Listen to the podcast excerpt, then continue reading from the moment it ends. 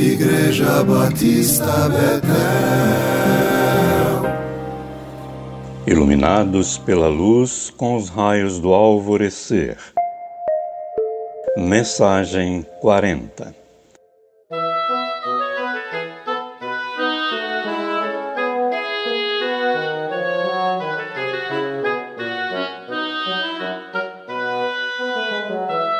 Mas eu sei em quem tenho crido e estou bem certo que é poderoso para guardar o meu tesouro até aquele dia. 2 Timóteo 1, 12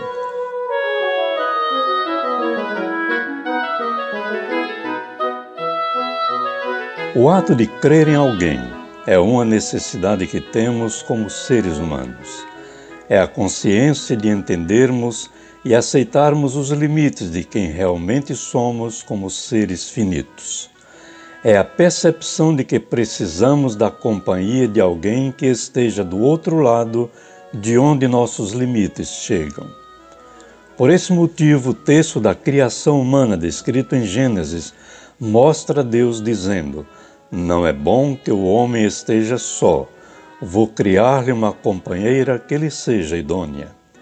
É dessa necessidade imperiosa que nascem a amizade e a devoção, às vezes isoladamente, às vezes conjuntamente.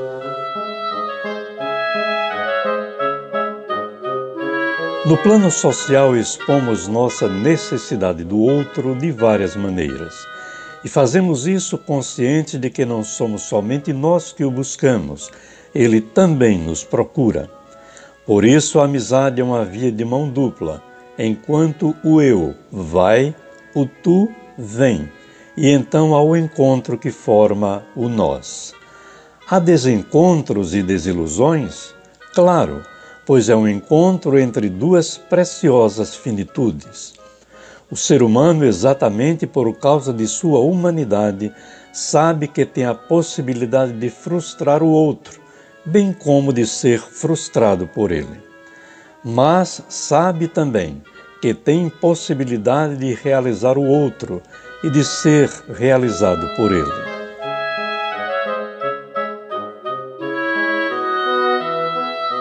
No plano espiritual, segundo a Escritura Sagrada, nossa necessidade é incomparavelmente maior.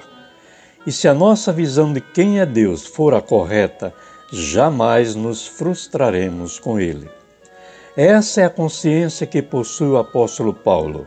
Ele sabe em quem tem crido e tem certeza de seu poder e amor sem medidas para fazer as coisas certas em função do errado que nós fazemos. Ele sabe que Deus também age como aquele que corrige nossos erros, delitos e pecados amorosamente. Não se aprende isso por especulação mental, por arrazoados da nossa propensão para racionalizar as coisas. É preciso tempo e experiência contínua com Deus. Todavia, muitos têm se frustrado com Deus, sim, pelo menos verbalizam isso. Pessoas inteligentes, brilhantes, intelectuais de grande relevância cultural mas no fundo eles sabem que o problema não está em Deus. O desatino, a desordem não começam com qualquer iniciativa da parte dele. A criação ordenada é perfeita, embora tenha os limites próprios da matéria que é perecível, pois somente Deus é imperecível.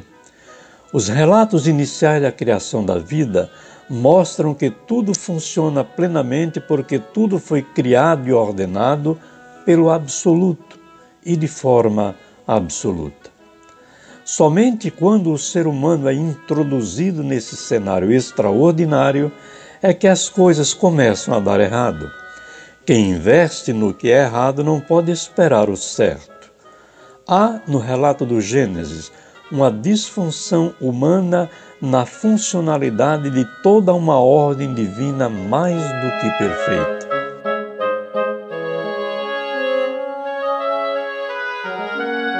Devo ter feito, em alguma dessa série de reflexões, menção à obra do Dr. John Mackay, intitulada A Ordem de Deus e a Desordem do Homem, um comentário seu à carta aos Efésios. O apóstolo Paulo tem noção de toda essa dinâmica envolvendo criatura e criador. E diz que, apesar de tudo que é consequência dos desacertos humanos, os concertos divinos predominarão, mesmo que as aparências nos enganem. Ele sabe por experiência pessoal em quem depositou a fé que possui como dom dele. Ele também está bem certo de seu poder para acompanhá-lo nas idas e vindas de sua história. Tem consciência de que ninguém mais pode protegê-lo e guardá-lo como ele o faz até que venha o dia final. Que dia final será este? Na expectativa do Novo Testamento é a parousia, ou seja, a segunda vinda de Jesus. Uma espera expectante sem angústia ou medo, porque, como diz o apóstolo, em esperança somos salvos, e Ele, que é a nossa esperança, é também a nossa paz. Amém.